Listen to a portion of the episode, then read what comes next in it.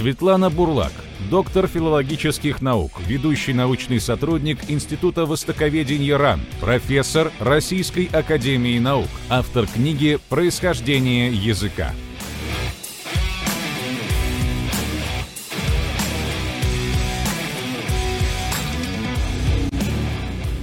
Здравствуйте, Светлана.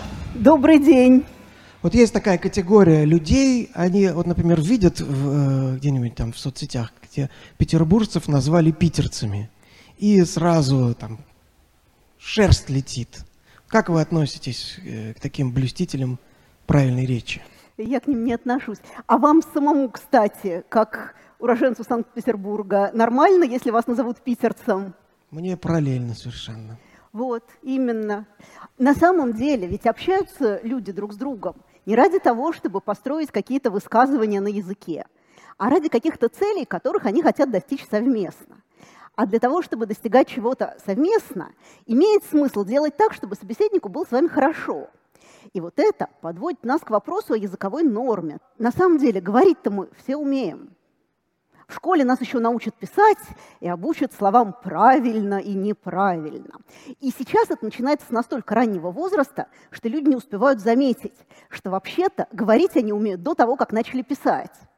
И пока еще они не умеют писать и не знакомы со словами правильно и неправильно, они уже умеют говорить, они уже могут высказать, выразить какую-то свою мысль понятным для окружающих способом. И, в принципе, могли бы вовсе не учиться в школе и, тем не менее, нормально общаться на своем родном языке, как, собственно, делают э, люди, у которых языки бесписьменные. Э, был перед этим форумом проведен опрос, что люди думают по поводу нормы. Вот, собственно, его результаты вы видите на слайде. Ну, в принципе, действительно, так оно и есть. Действительно, существует норма, существуют словари и сайты, где все про нее сказано, но в то же время есть разные варианты языка, и все они какое-то право на существование имеют. И действительно, правильно кто-то говорит, что главное, чтобы люди друг друга понимали. Ну, если большинство народу станет говорить не так, как раньше, то норму придется поменять. Действительно, норма меняется. Ну, в общем-то, да, в общем, все все правильно понимают, можно дальше уже не, ничего не рассказывать, но я все-таки расскажу. Э, и начну я с того, что норма была не всегда. В дописьменном обществе понятия нормы нет, есть понятие «наше» и «не наше». Вот ты говоришь, ну как говоришь, ну нормально говоришь по-человечески, да? А вот они там какие-то, они говорят как-то нехорошо, не они говорят некрасиво. Э, и роль такого вот стабилизатора проповедника нормы выполняют дразнилки. Типа там с Москвы, с посаду, с Калашного ряду.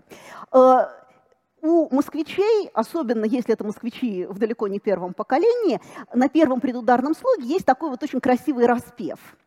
Э, послушайте, если вам попадется такой москвич, то вы наверняка это услышите. Действительно, такая вот очень красивая распевочка. Э, но еще раз повторяю, в дописьменном обществе дразнилки есть, а нормы нет. Говоришь хорошо, говоришь плохо. Говоришь красиво, говоришь некрасиво. Говоришь по-нашему, говоришь не по-нашему. И все. Но в какой-то момент появляется письменный язык, на котором написаны, вот примерно какой-то товарища, какие-то престижные тексты какие-то мифы, какие-то, может быть, поучения, какие-то молитвы богам. И надо вот все это прям соблюдать, потому что традиция, да, уж богам надо молиться не абы как, а то они, знаете, так разгневаются, мало не покажется. Э, и все стараются это поддерживать. И через где-то там пару-тройку столетий язык вот этих престижных письменных текстов начинает заметно отличаться от того языка, на котором люди говорят в своей обыденной жизни. Ну, если вы хотите оценить масштабы бедствия, насколько язык уплывает э, за пару столетий, загуглите, как дети рисуют картиночки на тему «бразды пушистые взрывая». Я не стала выводить это на слайд, потому что иначе это можно было бы комментировать и смеяться над этим все полчаса, но я хочу сказать не только про это. Итак, язык э, письменных текстов начинает отличаться от языка обыденного. И тогда языку престижных текстов, чтобы создавать новые престижные тексты на престижном языке, приходится учиться специально. И учиться специально приходится не вот в том возрасте, когда под стол пешком ходишь и говорить учишься. Да? Вот этот возраст называется чувствительный период или критический период еще иногда называют. Э, это тот период, когда у нас вот э, так устроена наша э, высшая нервная деятельность, да, что мы бессознательно как-то вот автоматически достраиваем свой родной язык, мы не вызубриваем его, мы его достраиваем. Э, и происходит это так, что вот оно само. А когда мы после чувствительного периода начинаем что-то учить, то это уже работа сознания. Мы понимаем, что так надо, а так не надо, и, соответственно, так говорим или пишем, а так не говорим и не пишем. И как раз вот на этом моменте, собственно, и появляется норма. Вот так надо, да, а так не надо. Э, и с какого-то момента когда у нас вот появляется язык престижных текстов, появляются люди, которые специально, внимательно присматриваются к канону, которые зарабатывают достаточный авторитет, чтобы к ним прислушивались, и они уже вот на основании этого авторитета могут раздавать оценки. Вот это соответствует канону, а вот это не соответствует канону. И вот тут уже появляется правильно-неправильно, норма-не норма, да? либо вы выражаете ваши мысли на этом престижном языке, либо нет. Ну и кроме того, на престижном языке довольно часто начинают создавать тексты люди, выходцы из разных местностей. Ну и, конечно, они стремятся не привносить в престижный язык свои местные особенности. Ну, получается не очень, но они стараются. Э, и э, вот э, настолько, насколько текст свободен от этих местных особенностей, настолько он является текстом вот на этом престижном языке. Ну, а местные особенности, ну, тут уже это не, это не тот самый язык, это какой-то извод, ну, и, в общем, все, все такое. А, ну, кстати, хочу обратить ваше внимание, что язык традиции, которому учатся после чувствительного периода, вообще говоря, может быть не только письменным, но и устным. И, собственно, здесь на картинке изображен древнеиндийский великий грамматист Панини. А, тут он изображен, что он пишет – а грамматика-то у него составлена явно на устную передачу рассчитанная, потому что там такая мнемотехника, и там все расклассифицировано, там гласные, согласные, там какие-то суффиксы, корни такого типа, суффиксы всякого типа, чередование такого типа. И в стихах, значит, правило, ну вот не как у нас в школе «жиши, пиши» там через «и», а там типа звуки такого-то вида в корнях такого-то типа претерпевают чередование такого-то рода, но не перед суффиксами такого-то класса. Вот что-нибудь такое. И все это такой аккуратненький стишочек, очень хорошо запоминаемый, вот такая мнемотехника прекрасная. Потому что санскрит — язык на котором древние индийцы значит, молились богам, создавали престижные тексты, он передавался устной традиции, но народ к тому времени уже говорил на прокритах, и, в общем, да. Э, поэтому санскриту приходилось учиться специально. А санскрит сложнее русского, там такие чередования, что наши там э, лаг, ложи, все вот это, это семечки по сравнению с тем, что в санскрите есть. Если мы говорим о нормализации русского языка, русского письменного языка, то для нее больше всего сделал, пожалуй, Яков Карлович Грот, э, немец по происхождению. Книга его выдержала 22 издания, и до реформы, собственно, после революционной была самым авторитетным источником э, по русской орфографии. Книга доступна в сети, но, тем не менее, не откажу себе в удовольствии вывести на экран предисловие и даже немножко зачитать. Настоящее краткое руководство имеет целью удовлетворить сознаваемую всеми потребность э, привести русское правописание к желательному единообразию. То есть, видите, да, вот все сознают потребность привести правописание к желательному единообразию. Ну, насчет все, это не то чтобы прямо все, а это то, что психологи называют релевантная группа. Вот э, моих прапрапрадедов, неграмотных крестьян, точно никто не спрашивал. Даже если кто-то из них умел там буквами свою фамилию написать, их тоже не спрашивали. Но, тем не менее, вот все осознавали потребность. Э, на самом деле, все, кто реально писал и издавал сколь-нибудь значимые тексты на русском языке, они такую потребность осознавали. И потом на эту же тему в 1956 году по поводу реформы орфографии тоже была высказана аналогичная мысль. Существующий разнобой в правописании затрудняет работу издательств, создает ненужные трудности, колеблет веру учащихся в незыблемость правил орфографии. Вот прям так. Да. Э, читаем дальше. Э, в основании труда положено было изданное мною исследование, но при этом каждый вопрос подвергался тщательному пересмотру в собрании всех наличных членов отделения русского языка и словесности и решаем был с общего согласия. То есть вот то, о чем я, собственно, говорила на предыдущем слайде. Появляется человек, который специально присматривался к канону. Да, вот человек произвел исследование и еще потом обсудил результаты с наиболее авторитетными людьми, вот они пришли к консенсусу, и только после этого стало возможно издать такую книжку. Э, но в некоторых случаях, к сожалению, все не так хорошо получилось, и поэтому принято было за правило по возможности держаться утвердившегося обычая, отступая от него только тогда, когда общеупотребительные начертания оказывались положительно неверными или слишком непоследовательными. Э, то есть все-таки против привычки даже такой авторитетный человек, как Яков Карлович Грот, вместе со всеми наличными членами отделения русского языка и словесности, все-таки пойти не решились. Почему? Потому что если авторитетные авторы престижных текстов привыкли так, а он скажет, что надо иначе, то просто его никто не послушается, его осмеют и будут продолжать писать так, как если бы этой книги не было. И это подводит нас к вопросу о том, откуда, собственно, брать норму. Если уж все осознают потребность в нормализации, то норму надо откуда-то брать. И это, между прочим, не такой простой вопрос, как кажется. Ну, откуда брать норму? Ну как откуда? Посмотреть, как я говорю, да, я же природный носитель языка. Вот я говорю, значит, так и правильно, и это я и запишу в словарь. Ну, в некотором смысле, да, каждый носитель языка свой язык ощущает правильным, и более того, он даже не думает, что можно говорить или писать как-то иначе до тех пор, пока не столкнется с этим иначе носом к носу. И тут сразу, ой, надо же, что бывает-то.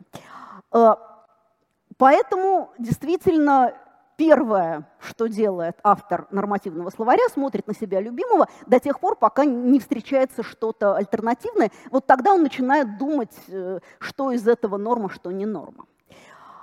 Следующий вариант – посмотреть на употребление авторитетных людей, например, поэтов или академиков.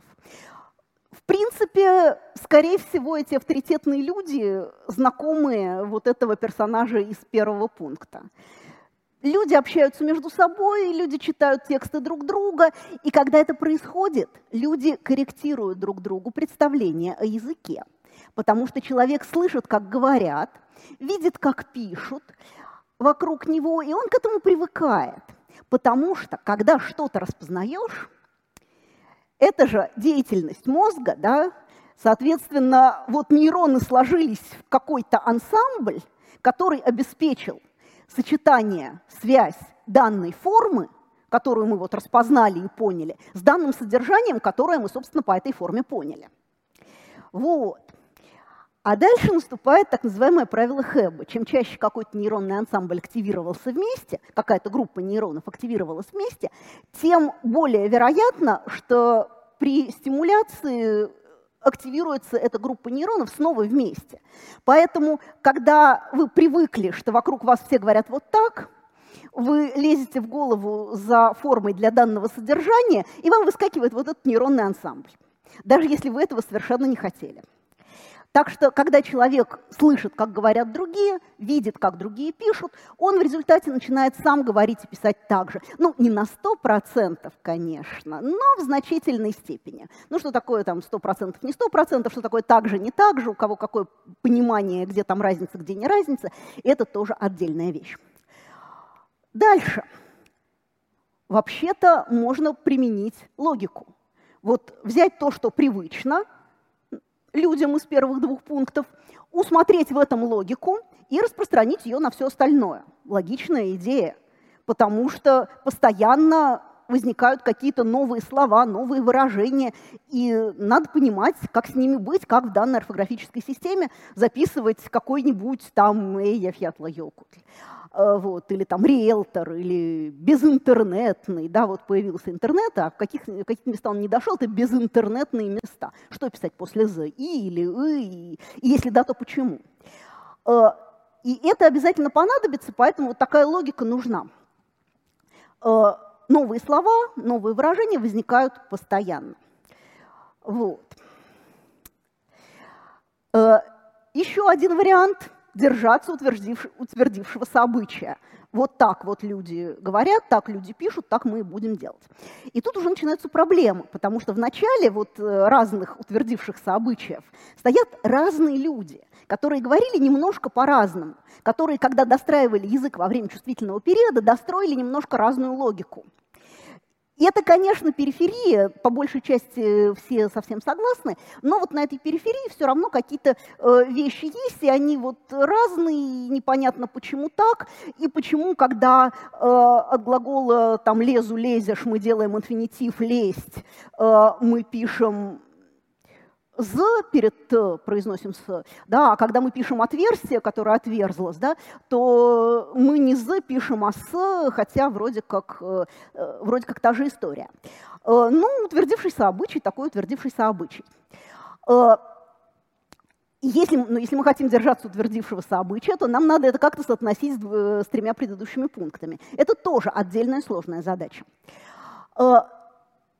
Держаться утвердившегося обычая в последние десятилетия стало намного проще. Э, потому что с конца 20 века существуют корпусы текстов. И там тексты размеченные.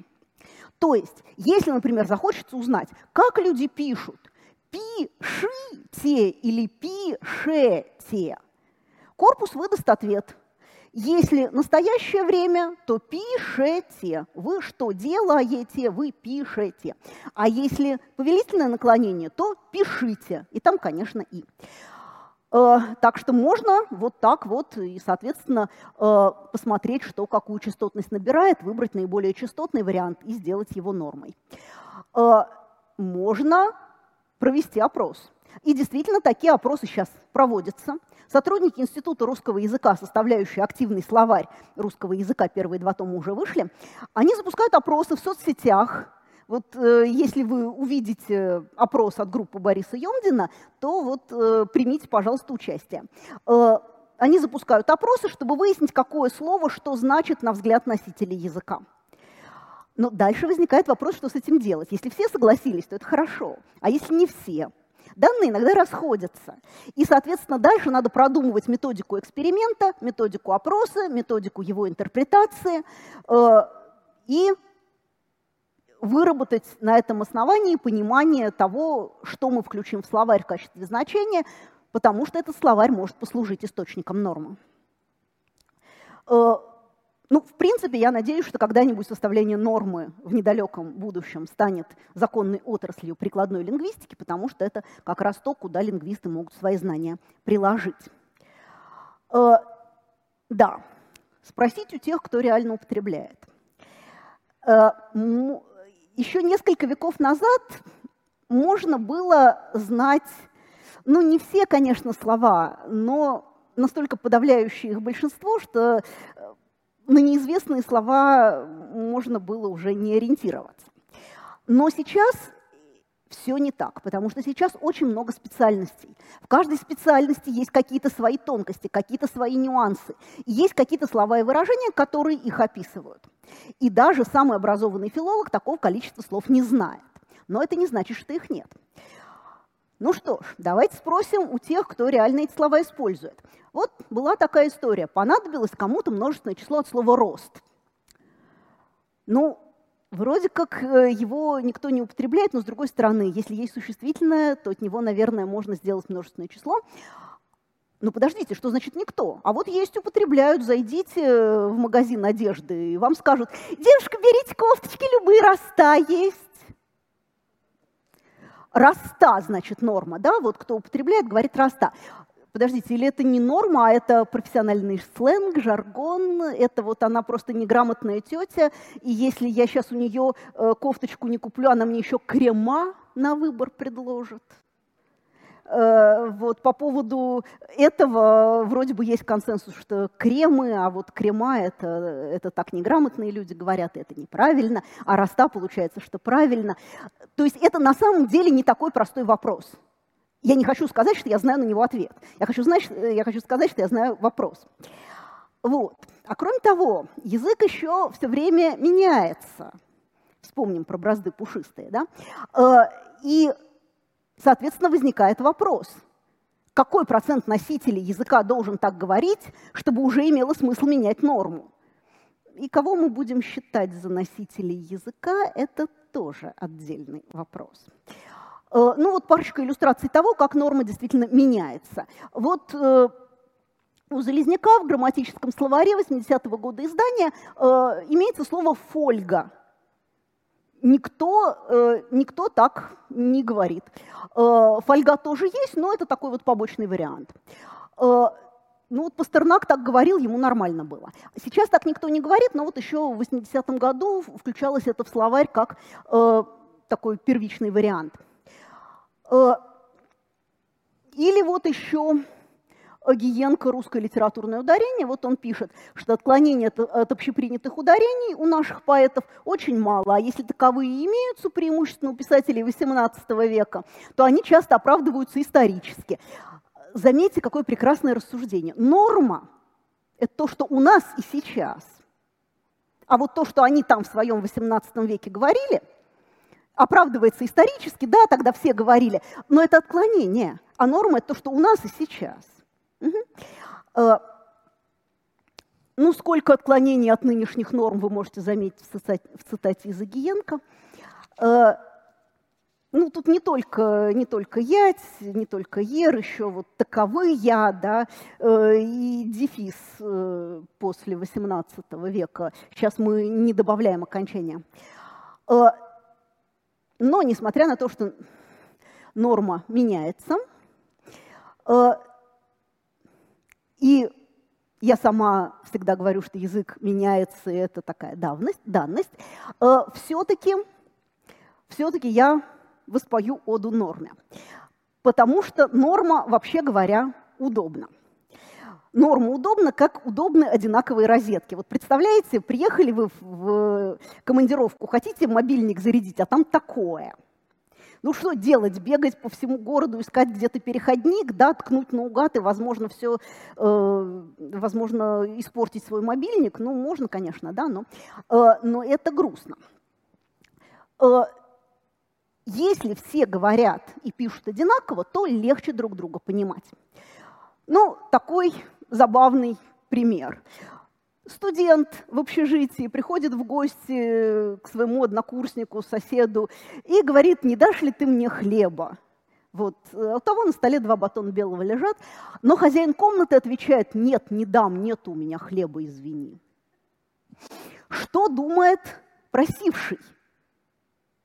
Хозяин комнаты, наверное, жадный, от двух батонов отрезать не хочет. Хозяин комнаты, наверное, лживый, вот хлеб лежит, а он врет, э, что нету. Хозяин комнаты, наверное, глупый, он думает, что я не вижу. На самом деле нет, хозяин комнаты добрый, честный и умный. Просто он уроженец Санкт-Петербурга. И хлеба, в смысле черного, у него действительно нет. Был бы, поделился. А то, что у него на столе лежит, это две булки. Попроси булку, дадут.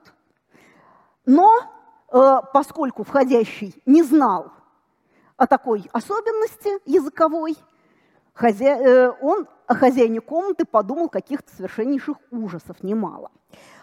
И чем более одинаковые языки, на которых вы говорите, тем меньше вероятность коммуникативной неудачи. Не только неудачи в смысле он сказал, а я не понял, но и неудачи вот в таком смысле, как в этой истории, когда вроде как понял, но подумал что-то нехорошее, и это может привести к конфликту. Дальше. Неграмотный текст не очень устойчив ко всякого рода случайностям. Вот смотрите, э, прекрасная запись. Э, платье готово, но надо будет... Нет, тот, кто писал, э, читал это, видимо, померить. И после «р» поставил какую-то гласную букву, ну, в надежде что. Э, но вот надежды иногда не оправдываются, потому что кто читает, он э, не слышит, с каким ударением вы это говорили. Э, дальше, без нормы невозможна языковая игра. Вот, например, у Бориса Захадера есть книжка «Моя вообразилия». И начинается она с раздела под названием «Предисловие». Если бы нормы не было, И писали бы все, кто во что гораст, каждый пишет, как он слышит. Э, предисловие, ну это просто предисловие и все.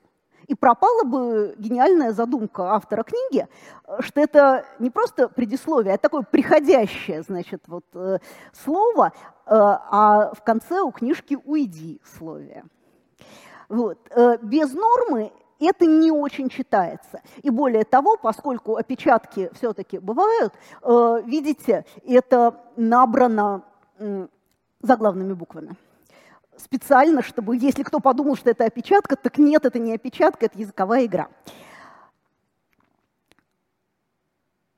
И норма имеет большое значение сейчас, потому что мы живем в эпоху мультикультурализма. И поэтому мы очень часто встречаемся с теми, кто от нас отличается. И надо с этим как-то быть. Ну, язык – известное средство отделения своих от чужих.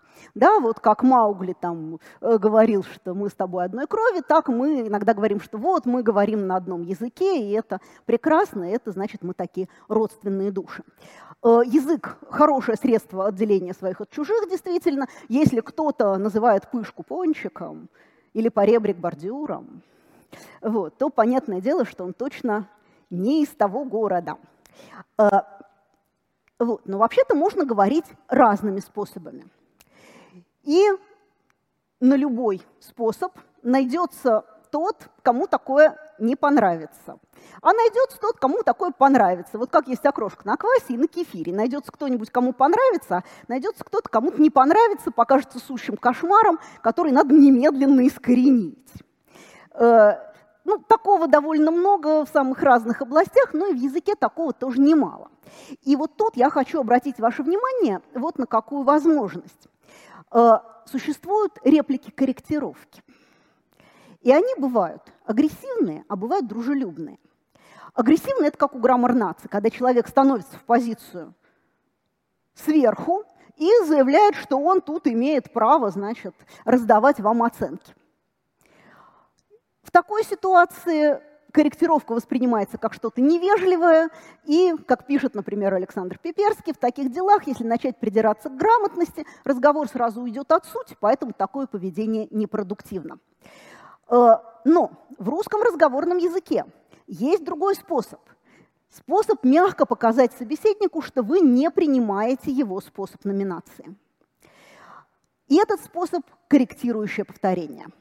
Вот, например, где-то здесь человек слегка заплутал и спросил дорогу. Где тут третий Колобовский переулок? И получил ответ, что третий Колобовский переулок, ну и дальше пошло, собственно, объяснение. Э, ну или там надо бы тут для инвалидов пандус построить. Да, вы правы, людям с инвалидностью без пандуса неудобно. Вообще говоря, в разговорной речи вот так вот повторять не обязательно. Если бы человеку нормально было, что переулок Колобовский, он бы просто начал сразу с объяснения дороги. Если бы человеку было нормально слово «инвалида», он сказал бы «да, ему без пандуса неудобно», заменил на местоимение, и этого бы хватило. Но если человеку так ненормально, он чувствует, что мир его как-то вот нуждается в починке и быстренько свой мир чинит произносит правильным способом. И вы никогда не узнаете, это он просто это он чинил свой мир, произнося правильно вместо неправильного, или это он просто сделал свою реплику подлиннее, чтобы привлечь немножко побольше вашего внимания.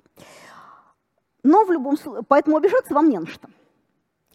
Но в любом случае ваши нейроны распознали связь данной номинации с данным смыслом. У вас сложился в голове какой-то нейронный ансамбль, да, и, э, соответственно, ваши нейроны чуть-чуть запомнили, что так бывает. Если так бывать будет достаточно часто, то вы можете перейти на этот способ выражения даже помимо собственного желания. Вот иногда э, бывает что люди говорят, что вот я не, не люблю, когда говорят вот так, но иногда вот за собой даже замечаю, что оно вот так вот э, выговаривается.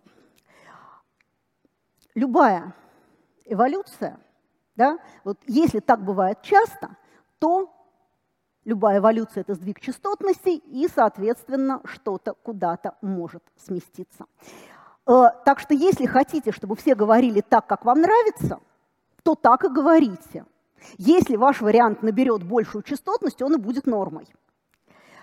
Э, если какой-то вариант вам не нравится, то имейте в виду, что далеко не всякий новый вариант обязательно победит. Бывают тенденции, которые начались, а потом так и закончились, и в языке не закрепились. Вот, например, было ударение «молодежь». Оно было неправильно.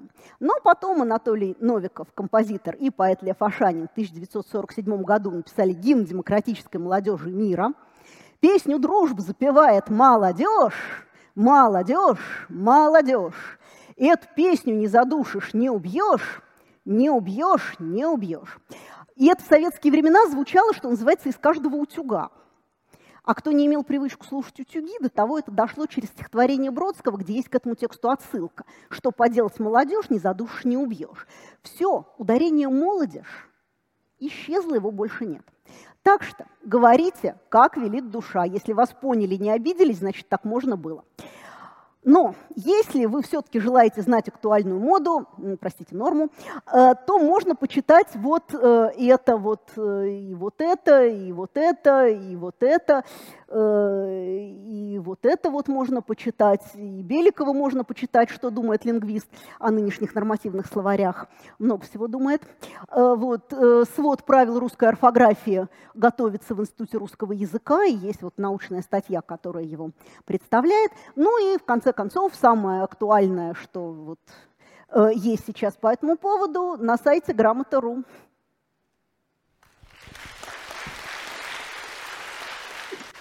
А сейчас самое интересное. Готовы ли вы ответить за свои слова? На сцене вредный оппонент.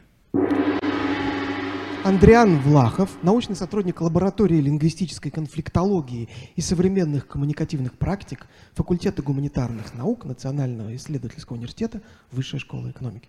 Здравствуйте. Здравствуйте. 10 минут. Здравствуйте, да. Ну что, раз у нас разговор о норме, и нужно э, выигрывать соревнования за самого вредного оппонента, может, мы без нормы, ненормативно как-нибудь поговорим сегодня, Светлана?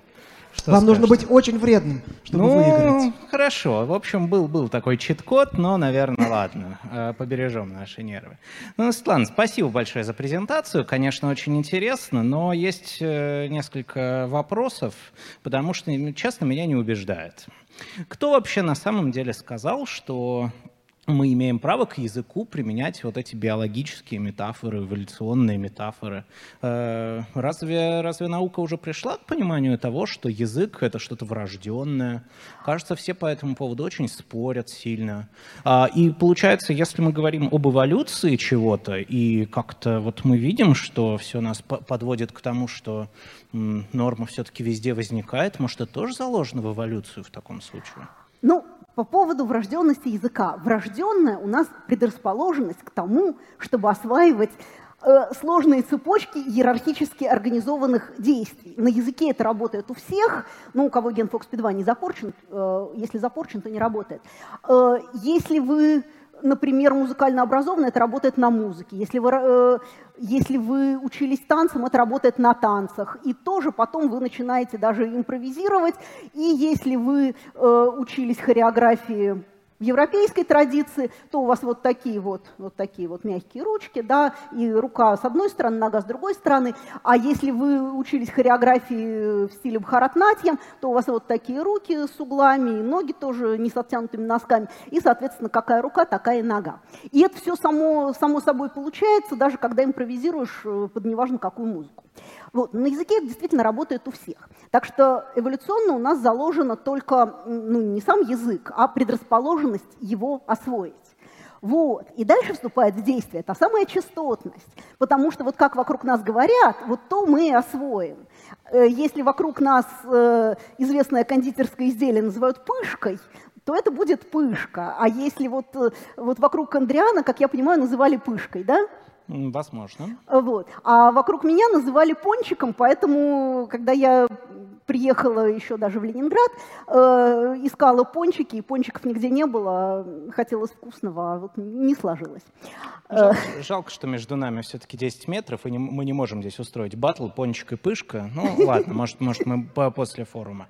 Ну, то есть все-таки понятно, видимо, а то, как мы пользуемся рукой, все-таки зависит от традиции, в какой мы воспитаны. А то, как мы пользуемся нейронами в мозгу, видимо, все-таки все-таки прошито. Ну, хорошо, хорошо, наверное, тоже взгляд. Ну, окей. А... И то, и другое — это прошивка нейронов. Mm. А кон, э, прошивка нейронов как возможность осваивать то, что вокруг нас. И руки, да, и ноги, и там музыкальные ноты, и язык, вот все это мы можем укладывать в наши нейроны в зависимости от того, с какой частотностью нам это предъявляется. И возможность осваивать 2, 3, 4, 5 и даже больше языков тоже заложена в, не, в нейроны. При да. том, что далеко не все из нас их осваивают. Э, ну так мы вообще разные. Кто-то вот ростом повыше, кто-то пониже. А. У кого-то там артериальное давление такое, у другого всякое, там кислотность желудочного сока, там группа крови. Еще куча всяких удивительных различий. В том числе возможности наших нейронов что-нибудь освоить. Угу. У кого-то чувствительный период э, заканчивается прямо быстро-быстро, а у кого-то продолжается прям долго-долго. Ну, понятно, все-таки нейроны, язык э, э, такие же, как желудочный сок. Ну, хорошо. Но а что вы скажете, Светлана, если я скажу, что норма вообще-то, мы, мы, мы видели, встречается практически повсеместно. И мы хорошо знаем, что норма очень важна для того, чтобы конструировалась, возникала ну, национальная идентичность, чувство принадлежности к какой-то какой группе. Ну, это ведь так бывает. Вот половина зала захихикала, когда вы сказали про крема, роста и так далее. То есть, видимо, все-таки у нас есть какие-то представления о том, как правильно, общее для всех нас, общее для всех тех, кто, кто живет в России, кто учился русскому языку здесь. И мы же знаем, да, что э, в, в Европе в новые века действительно именно это, именно появление новых литературных языков вместо латыни позволило французам позволить, почувствовать себя французами единой нации, итальянцам есть единой итальянской нации. Так все-таки, может быть, норма для чего-то нужна? Конечно, нужна. Вот жалко, что у скифов не было нормы, тогда бы они точно почувствовали себя единой нацией. Э, в бесписьменном обществе с нормой действительно есть проблемы, а когда начинается такое вот национальное строительство, то там появляется норма э, и появляется даже институт соответствующего, или там академия соответствующего языка. Э, вот, например, есть Академия языка иврит, э, где работает одна прекрасная выпускница нашего отделения, э, у которой родной язык вообще-то русский, но она выучила иврит на уровне носителя, даже на уровне какого-то совершенно великолепного носителя. Вот она теперь работает там и консультирует э, значит, местных уроженцев, как на иврите говорить правильно. Это вот вопрос о том, насколько прекрасно наше отделение лингвистики. Так что, все-таки нейроны ты позволили у него? У него какие-то другие нейроны, получается? Э, нет. Что на уровне носителя было? Э, позволили, вот просто она оказалась такая талантливая, что смогла освоить э, язык э, в достаточно взрослом возрасте. Ну да, а почему тогда мы все похихикали? Почему нам всем не нравится раста и крема? Э, чувствуем ли мы себя едиными а, как раз из-за того, что в школе нас учили единому правильному русскому языку? В школе нас, конечно, учили единому правильному русскому языку, но даже 10 лет обучения в школе – это все равно маловато, чтобы узнать весь язык, все слова но, ну, язык же вообще э, это бесконечен, э, открыт, и никакого срока не хватит, чтобы узнать все возможные предложения, мы их все равно будем вынуждены строить. И потом оказывается, что вроде как всех учили, а кто-то говорит, э, что, допустим, я приехал из Москвы, а кто-то говорит, что я приехал с Москвы. И сразу видно, что второй вот не уроженец этого города. Э, И что, он поэтому плох, э, поскольку он приехал э, откуда-нибудь там? Львова? Нет, плох или неплох, он в зависимости от чего-нибудь другого. Вот если он там обещает и не выполняет, вот тогда он плох. Если он там берется сделать какую-то работу и ее запарывает, тогда он плох. А так он просто вот отличается. Да? Там кто-то блондин, кто-то брюнет, кто-то э, делает вот эту московскую распевку на первом предударном слоге, а кто-то, наоборот, э, очень сильно редуцирует. И таких, таких вещей разных, их очень много. Но, с другой стороны, поскольку ядро какое-то общее, оно очень велико, то мы можем вот этих мелочей не замечать, сосредоточиться на этом общем ядре и радостно ощутить свою общность. Более того, э, те, кто собрались здесь, это люди интеллигентные, образованные, поэтому вот э, крема действительно вызывают у них э, смех, потому что это не та норма, к которой они привыкли, к которой то, мы привыкли. То есть норма равно интеллигенции, да? Норма равно, э, ну я говорила, что, э, что кто-то специально занимается тем, что смотрит на этот канон и смотрит, что для него наиболее характерно, и зарабатывает достаточный авторитет, чтобы сказать, что вот так надо, а так не надо. Э, и дальше, собственно, люди это признают, и если они это признают, то это вот их консолидирует. Да, вот мы с, э, с тобой одной крови, как говорил Маугли, да, мы говорим на одном языке, и это нас радует, как я э, на одном слайде уже, значит, написала, что язык э, – средство отделения своих от чужих, ну, собственно, я написала на слайде, да, это в любом учебнике написано. Ну и ведь во многих случаях это единственный возможный вариант. Мы же знаем, например, да, что китайцы а, с севера Китая и с юга Китая друг друга не поймут, а, если они будут говорить устно, если, у них, если бы у них не было единой письменной нормы. То есть все-таки периодически норма — это хорошо, да? Да, периодически, mm. так я и говорила, что норма удобна. Вот, как одинаковые розетки с юга Китая, с севера Китая. Пишешь, и сразу все понятно, и не надо переходники искать. Но, вообще говоря, это не единственный возможный вариант. Э, существует немало людей, которые осознают э, свою ирландскую национальную идентичность, и, вот, и там э, праздники соответствующие празднуют, и там пьют соответствующее что-то там. Э, а когда говорить, так сразу по-английски. Вот.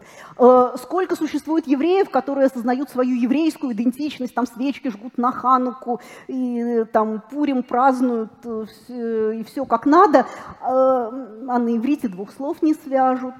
Ну ничего, то есть все, ничего, и все равно единая Ирландия, единый Израиль, единый Китай и единая... Э, не будем. Язык – это один из мощных факторов объединения, безусловно, но, э, вот как показывает практика, не единственный. Так тоже бывает. Что делать? Что делать? Запомним. Спасибо. Спасибо. Спасибо большое, Андриан. Сейчас я предложу нашим зрителям оценить вредность нашего вредного оппонента. Пожалуйста, перейдите по ссылочке, которая появилась на экране в чате. Проголосуйте, как вы оцениваете, насколько вреден Андриан. Был ли он хотя бы мастером каверзных вопросов? Да, конечно, был. Да, ну, вы тоже можете проголосовать, кстати. А, а вам, по крайней мере, наши подарки. Вручите, пожалуйста, призы от нас и от gen.ru для Большое Лиги. спасибо. Большое вам спасибо. А у нас еще есть много вредных вопросов от зрителей. А, итак, вопрос слушателя Леонида Куприна. Длинный. С точки зрения классического марксизма, язык есть, помимо всего прочего, средство классовой дифференциации период складывания марксизма так называемые эксплуататоры более грамотно и красиво говорили и писали, чем угнетенные классы. Однако после революции 17 года в рамках ликвидации неграмотности большевики стали учить вчерашних неграмотных пролетариев литературному русскому языку, который, с уже описанной точки зрения, был классическим господским языком, вместо того, чтобы просто ли, легитимизировать языковую норму, существовавшую в среде низших классов. С чем это связано? С необходимостью поддерживать русский язык как лингва франка новой страны, препятствуя тем самым ее распаду, так, так как народный язык в разных частях бывшей империи был разным? Или вы какие-то другие соображения? Ну, поддерживать э, лингва франка и объединять страну можно было, объявив нормой, в том числе и городское просторечие, тоже вполне бы сошло. Но дело в том, что вот эти самые эксплуататорские классы, они за счет присвоения прибавочной стоимости, они имели некоторое время – которые они могли потратить не на сумасшедшую работу по организации производства этой самой прибавочной стоимости, это реально сумасшедшая работа, э, вот. А, но, тем не менее, они присваивали столько прибавочной стоимости, что у них немножко свободного времени оставалось. У них, там, у членов их семей, у каких-то там знакомых, которых они могли спонсировать, И вот у тех людей, у которых было свободное время, э, это свободное время можно было потратить в том числе на то, э, чтобы воспринимать тексты на языке, порождать тексты на языке, думать мысли на языке, обсуждать мысли с кем-то тоже на языке. В результате, пока угнетенный класс совершенствовался э, в работе на токарном станке или там, я не знаю, в производстве набивного ситца, э, эксплуататорский класс совершенствовался в использовании языка ну, по крайней мере, некоторые представители эксплуататорского класса совершенствовались в использовании языка. Да, они не могли бы сделать нормальный набивной ситец, запороли бы все. Вот. Но зато вот э, на языке они говорили и писали гораздо лучше, чем производитель хорошего набивного ситца. Так вот, а когда люди хотят э, что-нибудь потреблять, они хотят потреблять хорошее – Э, и когда вот немножко поднимаешь голову от кружки пива и корки хлеба и пытаешься задуматься о чем-то высоком, то сразу понимаешь, что вот цыпленок жареный – это, конечно, хорошо, но у Есенина тексты как-то лучше ну или там у Нацина, у Пушкина, ну там до какого уровня вы продвинетесь. Вот. Э, ну, в общем, у господствующих классов, вот у этих эксплуататорских классов, э, у них получается лучший текст, ну просто потому, что кто в чем совершенствовался. Знаете правило 10 тысяч часов, да? Вот кто-то 10 тысяч часов набивал ситца, а кто-то 10 тысяч часов, значит, порождал тексты. Э, естественно, у этого лучше ситца, у того лучше текст, логично. Вот. И это, на самом деле, сейчас очень большая проблема, что мы, с одной стороны, хотим э, быть людьми, которые имеют право на ошибку, если мы что-то сделаем не так, то не надо нас наказывать, а с другой стороны, вот нас не надо наказывать, в том числе потреблением чего-то нехорошего, что сделал кто-то, совершив ошибку, и мы его накажем. Вот. Но это, впрочем, уже не имеет прямого отношения э, к языковой норме, поэтому прошу следующий вопрос. Да, пожалуйста, вопрос. Я вижу здесь руки, огоньки. Да, представляйтесь, пожалуйста. Здравствуйте, меня зовут Надежда, а, я из, Питер, из Санкт-Петербурга, и в отличие от Александра, если кто-то меня назовет питерец, или, может быть, даже питерка, там феминитив можно сделать, то мне, наверное, кровь из ушей пойдет, я не знаю. А, вот, в общем, вопрос не об этом. Вопрос я забыла. Сейчас. Нет, я не забыла, подождите. А, значит, у нас у всех а, в голове идет какой-то мысленный диалог. А, мы думаем, что было вчера, что будет завтра, что-то прокручиваем мысленно, и это идет на каком-то языке всегда, ну, на родном, либо если там английский знаем, то на английском. И вот, э, например, если взять Маугли, он не из мультика, а настоящего условно, у него же нет языка, но есть какое-то мышление. Вы не могли бы поподробнее рассказать о роли языка в мышлении, может быть, в уровне интеллекта, в Подробно, развитии? Но кратко. Э, подробно рассказывать долго. Э, но если очень кратко, то если у нас есть какое-то слово, то это значит, что у нас есть нейронный ансамбль, у нас есть какие-то нейронные связи, которые связывают вот это слово, эту последовательность звуков или последовательность букв, если у нас язык письменный, то тогда, соответственно, и звуков, и букв, э, и какой-то смысл. Соответственно, вот этот смысл, вот эти признаки, все, которые характерны вот для этого чего-то, они у нас все вместе, э, потому что они все связаны вот с этим словом. Да? Э, соответственно, в этом случае думать про этот вот объект, действие, свойство, что угодно, проще, потому что мы сразу весь вот этот вот комплекс можем за слово как за ниточку вытащить. А когда у нас такого комплекса нет, мы его не можем так вот вытащить за слово, как за ниточку, то тогда думать очень неудобно бывает. Я про это немножко говорила в своей лекции «Эволюция понимания», вот, но это, правда, долго, поэтому, ну, может быть, в кулуарах, если хотите, могу рассказать подробнее, но это, правда, долго. Я по поводу питерцев не удержусь. Вот однажды был на одной выставке в Москве, подхожу к стенду, меня спрашивают, вы откуда? Я говорю, я из Питера. Ну и как там у вас в Петрозаводске? Вопрос, вопрос задает Андрей Лисичкин, строитель, Москва. У нас тоннеля строителей есть два понятия. Тоннель автодорожный и туннель гидротехнический. Так сложилось потому, что разные нормативные документы писали разные люди, и оба слова стали общеупотребительным термином. Так где же норма? Э, ну, это вот как раз тот самый случай, да, что есть много разных специальностей и есть много разных нюансов. Вот этим людям, представителям этой специальности, оказалось удобно различить два типа сооружений. Можно было бы эти два типа сооружений назвать одним и тем же словом, как э, предписывает нам какой-нибудь нормативный словарь, и мучиться с тем, что э, слово-то одно, а вещи-то разные. А можно сделать так, как они, собственно, и сделали. Есть две разных вещи, два разных слова. Ну а теперь ждем, пока, э, пока филологи об этом узнают и включат это в какой-нибудь словарь. Э, вот. Э, филологи-то трубами не занимаются, и тоннели-то не копают, и ГОСТы по ним не читают. Вот. Поэтому вот расскажите филологам об этом, они, может быть, задумаются. Вот рука тут. Пожалуйста. А, Дмитрий Мос Москва. А, вот я регулярно, не могу за других говорить, я регулярно встречаюсь так, с такими утверждениями, что вот никто или почти никто не знает, как правильно произносить вот это слово. И дальше я читаю это слово, и, блин, правда, мне такое ударение в страшном сне не приснилось.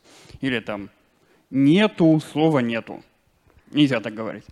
Вот э, была часть слайдов была про то, что норма — это способ сделать общение лучше и удобнее. Не получается ли вот в этих вот ситуациях, когда никто не знает, как правильно произносить, что норма, наоборот, как вот в случае на, в первой половине презентации, является чем-то вроде способа создать отдельный язык. Ну, не говорю про марксистское вот это вот, то, что было, как бы не обязательно, но вот что-то такое отдельное, специальное, что никто не знает, а мы знаем. Ну, э, на самом деле творцы нормы хотят, чтобы всем было удобно, да, вот это самое э, как там э, существующий разнобой, разнобой в правописании затрудняет работу издательств, создает ненужные трудности, вот, там, осознаваемая всеми потребность в том, чтобы было одинаково. Э, довольно часто эту потребность люди осознают, и более того, приходят к лингвистам с вопросом, а как правильно? Лингвист им что-нибудь такое говорит, ну, берет нормативный словарь э, вот, и говорит. А они говорят, что мы все равно будем нарушать, но зато мы будем знать, что вот правильно вот так. Про это у Максима Анисимовича Крангауза в лекциях говорится. Можете послушать, у него там подробнее про это. Спасибо. Алексей из Москвы спрашивает, знаете ли вы про проект Татьяны Гартман «Училка против ТВ»? И если да, то как к нему относитесь? Ну, дама хочет э, дама очень э, в сильной степени осознает вот эту самую потребность э, в том, чтобы все было одинаково, стандартно, и давайте все перейдем на это, и будут у нас вот все такие одинаковые, и будет нам легко и просто, как вот ну, с USB разъемом. Вот. Ну, ну, конечно, благородная идея, но ну, до какой-то степени, может быть, ей что-нибудь и удастся, но вот жизнь, она богаче, к сожалению, или к счастью, э, любых наших фантазий. И действительно мы будем говорить так, как нам приятно, как нам привычно.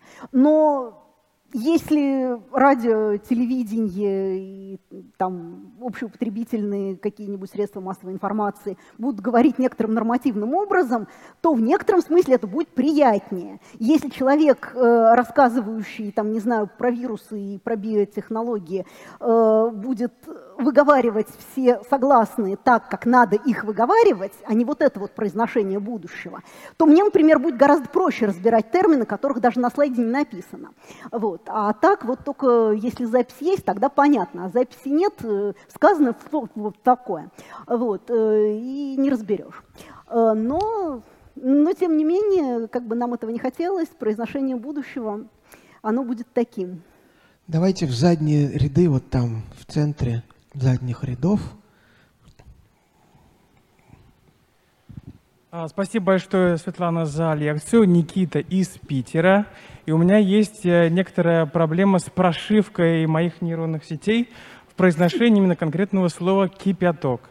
Я вырос в Тверской области, и э, моя мама, бабушка использовали кипяток исключительно как вода, которая кипяченая, которая охладилась. И поэтому, когда я приехал в Петербург и жил в общежитии, для меня был конфуз, когда меня просили добавить в холодный чай кипятка. Для меня это проблема, потому что для меня кипяток исключительно холодная вода. Я понимаю, что для большинства это исключительно только что вскипевшая вода, но я до сих пор после 17 лет э, живя в Петербурге, всегда уточняю, какой кипяток, холодный или горячий. У меня такой вопрос. Э, скажите, пожалуйста, является ли это в данном случае таким словом перевертышем, как, допустим, слово «красавица» в русском и в польском «урода красавица», когда происходит... Красота. Красота, да. Спасибо большое. Э, ну, с тем, что кипятком некоторые люди называют только воду температурой в районе 100 градусов, вот с этим вы, видимо, познакомились по окончании чувствительного периода. Поэтому оно не стало таким вот вашим родным, которое на автомате вылетает, даже не подумаешь, а оно уже вот так вот сказалось. А для вас это что-то вот э, ну, такое, что приходится осваивать при помощи э, сознательного умственного усилия. Ну да, да, это наша плата за глобализацию. Вот э, когда люди жили там, дальше 40 километров не ходили, то, соответственно, все говорили, ну, так, как говорят, и всем было нормально. Вот. А теперь мы действительно встречаемся с разными вариантами того, другого. И вот на холодный кипяток тут тоже многие э, начинают, э, ну не то чтобы возмущаться, но как-то эмоционально реагировать, что вот кипяток это только 100 градусов, а холодный это уже значит не кипяток. У кого-то кипяток, у кого-то не кипяток. Ну что делать? Если не освоили за время чувствительного периода, значит только сознательным усилием. Вопрос от Ивана. В недавнем прошлом для общения в Рунете набрал огромную популярность олбанский язык, намеренное максимальное искажение орфографии. Автор жжет, пиши еще. Э, на албанском писали не просто фразы, а целые рассказы. Это уникальный феномен в истории языков? Или исследователи нет-нет, да и находят подобные странные записи? Ведь если источников немного, такой текст может сбить ученых с толку. Э, ну, скажем так, мне такое, э, кроме вот албанского языка, неизвестно. Э, и я не думаю, чтобы это прям сбило ученых с толку, потому что количество играющих в это меньше, чем количество пишущих на языке. И, соответственно, если такое, скажем так, найдут, то решат, что это какой-нибудь соседний язык, там соседний диалект, вот они, наверное, так, а вот нормальные это писали вот так. Э, и, кстати, этот язык очень быстро сошел на нет, то есть осталось несколько заимствований оттуда. Вот типа автор жжет, что там еще пиши еще, а, э, прилагательное адский через два ц, э, и что еще? Я креветка уже, кажется, никто э, не употребляет. Да. Вам предстоит выбрать лучший вопрос. Их было несколько. Вопрос про эксплуататоров был, про туннели или туннели строителей, про Татьяну Гартман, про Албанский, про роль языка в мышлении. Вопрос, а если никто не знает, и о значении слова «кипяток». Кому достанется книга «Как мы учимся» издательство Бомбора? Э, тому, кто подарил мне прекрасный пример про тоннель и туннель. Так, это Андрей Лисичкин, строитель из Москвы, который смотрит нас онлайн. Ему отправим замечательную книгу. Давайте-ка посмотрим, как оценили нашего вредного оппонента Андриана. Мастер каверзных вопросов, между прочим. Вот так. То есть, ну, Молодец. Хотя... Ну, лаборатория конфликтологии. Да. Профессионал. Да. Может быть, он даже выиграет конкурс вредного оппонента или нет. А, но пока что вам, Светлана, от нас подарки. Это пингвинопитек, скорпион. Часы деревянные. Да, да, да, да. Прошу. Спасибо. А, на экране сейчас появится скетч Юлии Родиной на тему вашего выступления. Посмотрите, пожалуйста. Звучит круто. То есть биохакер это такой независимый исследователь, который взламывает код своего организма. Если мы, врачи, не будем этого делать, то э, шаманы придут и будут помогать людям удовлетворить их потребности. Это главный аргумент гомеопатов, а мне помогло. И то же самое приходит биохакер, говорит, я там принял не знаю что, модофенил, ноотропы, э, прочее, прочее, и мне помогло. Тюнинг организма, реверс, старение, инъекция ночного зрения. Шимпанзе с помощью нейроинтерфейса может уже играть э, в игры. Сейчас слово биохакинг, оно само по себе означает вовсе не какие-то классные прогрессивные штуки, там какие-то протезы. Нет, биохакинг в мировом таком языке это вот эта самая альтернативная медицина. Ну, в тюрьму попал несчастный китаец